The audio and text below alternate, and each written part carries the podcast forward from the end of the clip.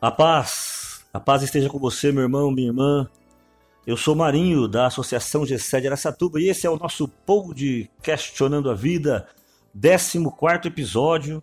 Esses tempos de coronavírus, a gente ficou um, um tempo aqui esperando tudo o que ia acontecer. E hoje aqui estamos nós com esse tema tão propício, não só para hoje, mas para toda a eternidade, para sempre, sobre o nosso futuro a, a pergunta, a questão: como é que você vai ser encontrado? Como é que você vai ser lembrado? Ou como você vai ser visto depois que tudo passar? Eu peço ao Espírito Santo que nos ajude nesta, nesta transmissão, neste episódio, a perceber que esse é o tempo que a gente vive, não há outro. Jamais, eu creio, poderíamos imaginar, pelo menos é o que eu tenho ouvido de muita gente, que passaríamos um tempo assim. E em meio a tanta confusão, eu fico me perguntando uma coisa: depois que tudo isso passar, como é que você vai ser encontrado? Como é que você vai ser lembrado? E veja, não apenas agora, nesse tempo de coronavírus, mas quando você passa por uma grande tribulação, desemprego, a morte de alguém que você ama, o final de um relacionamento, se você é mais velho, como eu, se você já tem uma certa idade, já deve ter passado por essas coisas algumas vezes. E depois que tudo passa, você se lembra de como você se comportou naquele momento, naquela época, e às vezes é um tempo de muita vergonha. A palavra de Deus fala que nós seremos conhecidos pelos nossos frutos. Pelos seus frutos os conhecereis. É isso que diz Jesus. Você pode encontrar esse versículo lá em Lucas, capítulo 6, versículo 44. Pelos seus frutos os conhecereis. Quais são os frutos que você está dando agora? Entenda uma coisa. Agora, eu estou falando no tempo do coronavírus, espero em Deus que este áudio possa ser ouvido é, durante muito tempo. Mas agora, talvez passando por um desemprego, fim de relacionamento, morte de alguém que você ama, doença de um filho, traição, é, dívida. Há um tempo de tribulação, muitas vezes na vida. Nesse tempo de tribulação, qual é o fruto que você apresenta? Porque é por esse fruto que você vai ser conhecido. Porque aí o tempo passa. Olha para a tua vida, meu irmão. Olha para a tua vida. Quantas vezes você achou que um tempo não ia passar e ele passou? E depois, como é que você foi lembrado? Né? Eu já tive muitos tempos na minha vida. Já tive tempo na juventude, quando ainda nem tinha esse conhecimento de Deus. E quando acontecia de algo não dar certo, eu apelava para bebida. Que vergonha eu tenho daquele tempo de apelar para bebida. Às vezes, quando ficava desempregado, apelava para autopiedade. Às vezes, quando não era compreendido, apelava para violência. Hoje eu me lembro de tudo aquilo. Que vergonha que eu tenho, meu irmão. Que vergonha que eu tenho, minha irmã. E agora eu te pergunto: como você quer ser lembrado quando todo esse tempo passar? Eu creio que é um tempo permitido por Deus que estamos passando, justamente para que depois nós possamos nos lembrar e também sermos lembrados como aqueles que têm ou não têm fé, como aqueles que têm ou não têm equilíbrio, como aqueles que têm ou não têm medo. Como você será lembrado? Como teus filhos vão lembrar de você? Ah, eu me lembro do meu pai naquela época do, do coronavírus. Ah, que desespero. Nossa, meu pai não tinha. Não, ficava pela casa andando desesperado. Ah, eu me lembro da minha mãe é, bebendo álcool gel. bebendo álcool gel, fazendo gargarejo com álcool gel de tanto desespero que tinha. Eu me lembro do, do pânico que tomou conta da minha casa. Eu me lembro é, do meu pai fazendo coisas erradas para poder sobreviver. Como você será lembrado? E você que não é, não é, não é, não é casado ainda, mas é filho, como você será lembrado? Ah, naquele tempo eu isolei meu pai e minha mãe porque tinha tanto medo, medo da morte, medo disso, medo daquilo. Naquele tempo eu nem falava com ninguém. Naquele tempo, entenda, meu irmão, eu creio que é um tempo de quarentena de ficarmos em casa. Eu estou trabalhando porque a entidade filantrópica não para, as pessoas carentes não param. Por enquanto estamos trabalhando. mas eu não sei quanto tempo, só Deus é que sabe. Mas cuidado para que isso não se torne uma desculpa para que os seus medos venham à tona e você vai ser lembrado por causa disso. Como você vai ser lembrado? Eu quero que essa pergunta o Espírito Santo te leve várias vezes no coração. Há um trecho no Evangelho de Mateus que eu gosto demais, que fala que fala de Jesus nos convidando à vigília, porque ele fala dos tempos finais, das situações que vão acontecer de guerras, de tantas coisas, tantas coisas. E ele fala para a gente vigiar, porque nós não sabemos a hora que virá. E ele fala que se a gente soubesse a hora, estaríamos todos prontos. Não a hora dele voltar, não a hora do mundo acabar, mas a hora em que vai chegar uma tribulação. É, ele fala no versículo 45: Quem é, pois, o servo fiel e prudente que o Senhor constituiu sobre a sua casa para dar o sustento a seu tempo? Meu irmão, leia Lucas 24, 45. O servo fiel e prudente que o Senhor constituiu sobre a sua casa para dar sustento a seu tempo é você que está me escutando, homem e mulher de Deus, jovem e velho, empregado e desempregado, patrão ou empregado, não importa. Quem é o servo fiel, prudente que o Senhor constituiu sobre a sua casa para dar sustento a seu tempo? Bem-aventurado aquele servo que o seu Senhor, quando vier, achar servindo assim. Meu irmão, minha irmã, se o Senhor viesse agora, se você fosse uma dessas vítimas do coronavírus, como você seria encontrado? Como é que o seu Senhor vai te encontrar? A minha proposta, é, é, ela vai além no sentido de pensar que muitos de nós não vai morrer. Nós não passaremos, muitos de nós não passaremos por, por essa situação de, de, de enfermidades. Que Deus nos abençoe nisso. Mas como é que as pessoas vão se lembrar de nós? Daqueles que foram sustento da sua casa, não financeiro. A Bíblia não fala de financeiro. Se você prestar atenção, ela vai dizer daqueles que se encontram equilibrados. Continua lendo o trecho. Em verdade vos digo que o porá sobre todos os seus bens. Mas se aquele mau servo disser no coração, meu senhor tardará a vir, e ele começar a espancar os seus conservos, comer beber com os ébrios, virá o senhor daquele servo num dia em que não espera e vai separá-lo e, e o destinará a sua parte com os hipócritas, aonde haverá ranger de dentes. Irmão, o que está dizendo aqui é de equilíbrio mesmo. Como o Senhor está te encontrando agora?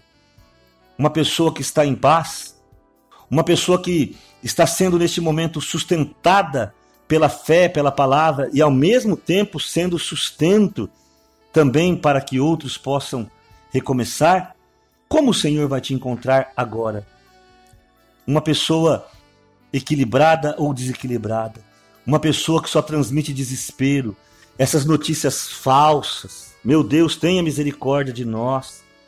Aqueles que estão contrariando todas as, as determinações de, de médicos e enfermeiros, parece que não leram a palavra. Eclesiástico 38, aonde fala que o médico e o remédio são invenções de Deus e todos nós cairemos neles. Está escrito lá, meu irmão. Eclesiástico 38. Leia a palavra, a palavra não nos engana, ela é para esse momento. Equilíbrio, eu creio que é a palavra. E eu digo mais uma vez, não é apenas para esse tempo de coronavírus. Ah, meu irmão, quem dera, quem dera fosse só isso. Às vezes as, as pessoas perguntam, Marinho, será que o mundo está acabando, Jesus está voltando? Eu falo, quem dera. Quem dera, meu irmão, porque aí tudo seria resolvido. Novos céus, novas terras, nova terra, desculpa, né, no singular, não no plural. Novos céus, nova terra, e nós estaremos indo para lá e pronto. Mas o problema maior é se o mundo não acabar, né? Se ele acabar, louvado seja Deus, estamos indo para o céu. O maior problema que nós vamos ter é se o mundo não acabar. Por quê? Porque vai continuar e aí virão aqueles problemas que às vezes eram só seus, que agora é de todo mundo. Desemprego, solidão, dívida, medo. Lembra, hein? antes você talvez sozinho tinha esse problema, não é? Você às vezes passou por uma depressão profunda por causa de um fim de relacionamento, de não poder ver uma pessoa. Imagina que agora todos estão passando. Consegue imaginar? Se o mundo acabasse, louvado seja Deus. Mas e se ele não acabar? Nós vamos passar por muita coisa ainda, meu irmão.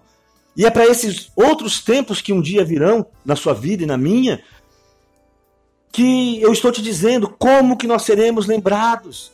Olha para trás, nas tribulações que você já passou. Como você se lembra dessas tribulações hoje?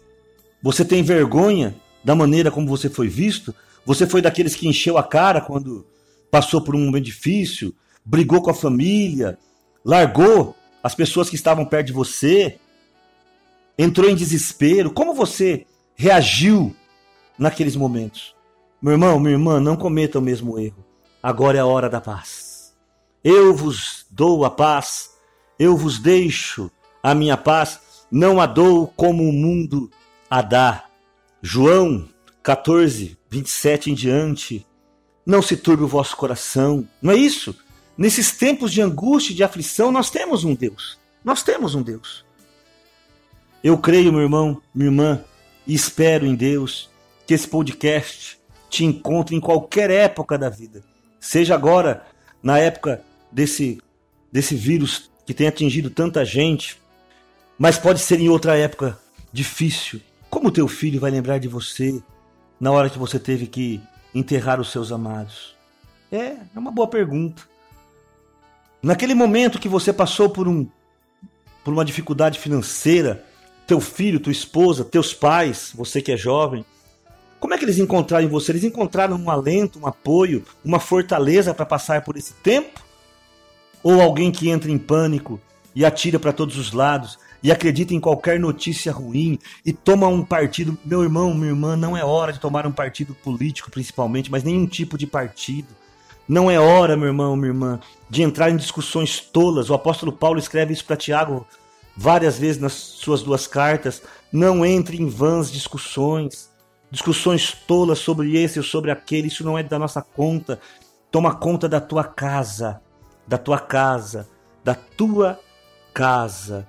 Bem-aventurado aquele servo que o seu senhor, quando vier, achar servindo assim. Em verdade vos digo que o porá sobre todos os seus bens. Ah, meu irmão, eu li o versículo 46 e o 47, mas eu quero ler para você o 45. Quem é, pois, o servo fiel e prudente que o seu senhor constituiu sobre a sua casa para dar o sustento a seu tempo? É uma pergunta que Jesus faz aqui. Quem é este servo? Ah, meu irmão, eu vou dizer o meu nome. Jesus está perguntando quem é este servo, e eu quero dizer: este servo sou eu, Marinho, que você possa dizer a mesma coisa. Se você é mais velho, tem seus filhos, netos, que você possa ser agora um ponto de apoio, de equilíbrio, de paz. Se você é jovem, tem os seus pais, seus avós vivos, que eles possam olhar para você e, apesar da tua pouca idade, saber que, que você tem palavras de paz, que você tem palavras de alegria, ah, meu irmão, minha irmã, é tempo de equilíbrio. Que eu e você, que nós todos juntos possamos ser esses servos, luz no meio das trevas. No Sermão da Montanha, Jesus nos ensina que não se acende a lâmpada para colocá-la embaixo de uma cama. É tempo de ser luz. Veja, não é que ser luz é ficar mandando mensagem o dia inteiro e evangelhos. Cada um tem o seu chamado mas é ser luz para aqueles que estão perto de você, pertinho de você, sua família, seus amados, aqueles que você pode literalmente tocar, não com as mãos, já que estamos passando por esse tempo, mas tocar com as tuas palavras, com o teu amor, com os teus gestos de carinho. Estamos passando um momento muito diferente, meu irmão. Quem será você no meio disso tudo? Esse é o teu problema.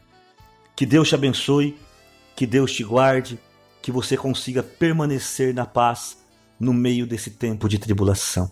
Hoje, como nós estamos gravando esse podcast meio que no confinamento, eu não vou montar aqui aparelhagem para cantar, para fazer aquelas histórias. Eu creio que agora aquele momento de você ouvir com atenção a voz do Espírito Santo. Lembrar-se quando o apóstolo Paulo passou muito tempo. Os estudiosos falam em mais de 10 anos encarcerado. Ele não estava preso numa sala com televisão, ventilador, ar-condicionado, ele estava encarcerado. E dali, daquela prisão, o apóstolo Paulo escreve suas cartas, muitas delas. Aqui eu falo que tem os versículos de alegria. Alegrai-vos sempre no Senhor, Filipenses, foi escrita na prisão. Alegrai-vos no Senhor. Como que o apóstolo Paulo é lembrado nos dias de hoje? Não é verdade? É como você será lembrado pelas suas atitudes agora. Como o apóstolo João, exilado na ilha de Pátimos. É, sabe o, a quarentena que você está vivendo? Sabe esse distanciamento social? O apóstolo João foi exilado para uma ilha. Sabe o que ele fez lá? Orou, recebeu a visita do próprio Jesus e escreveu o livro do Apocalipse. Que maravilha! João Batista foi exilado na prisão e lá na prisão ele conheceu a morte. Mas sabe como é que João Batista é lembrado? Pelo que o anjo fala dele em João no capítulo 1, que ele seria aquele que anunciaria a boa nova e que traria alegria para a terra. É assim que ele foi lembrado, porque ele se comportou como cristão lá até o fim, no exílio. No exílio. E eu posso ficar aqui falando da fuga de Davi, eu posso falar de José e Maria fugindo para o Egito. Quantos, na palavra de Deus, passaram por exílios, quarentenas, prisões, mas deixaram o seu testemunho de equilíbrio e fé. Que maravilha! Que maravilha! Que maravilha, meu irmão. Eu espero que você possa entender que conosco está o Senhor. Conosco está o Senhor. Lembram da passagem de, de Jesus no, no barquinho com os seus discípulos, que está lá no Evangelho de Marcos, no capítulo 4. Você encontra em Mateus 8, Lucas 8 também, mas em Marcos, no capítulo 4, que é o que eu estou lendo, que os discípulos entraram no barco e foram para o outro lago da, da, do Mar da Galileia e se levantou um grande temporal e Jesus dormia. E quando Jesus dormia, os discípulos o acordaram gritando: Mestre, não te preocupa que estejamos quase a morrer. E ele levantou-se, repreendeu o vento e disse ao mar: Aquieta-te. E disse-lhes: Por que vocês estavam com tanto medo? Vocês ainda não têm fé? Eu queria te falar uma coisa, meu irmão, para encerrar esse momento. Jesus está dizendo aqui que a minha fé não é capaz de acalmar a tempestade. Jesus não estava exigindo dos seus discípulos uma fé que acalmasse a tempestade naquele momento, mas ele estava exigindo uma fé para que eles não tivessem medo. Olha que coisa tremenda, meu irmão. Isso é uma revelação do Espírito Santo. Pega para você. Ele não pergunta assim: por que, que vocês não pararam a tempestade? Vocês não têm fé? Ele falou: por que vocês estavam com tanto medo? Vocês ainda não têm fé? A fé não é para parar a tempestade muitas vezes.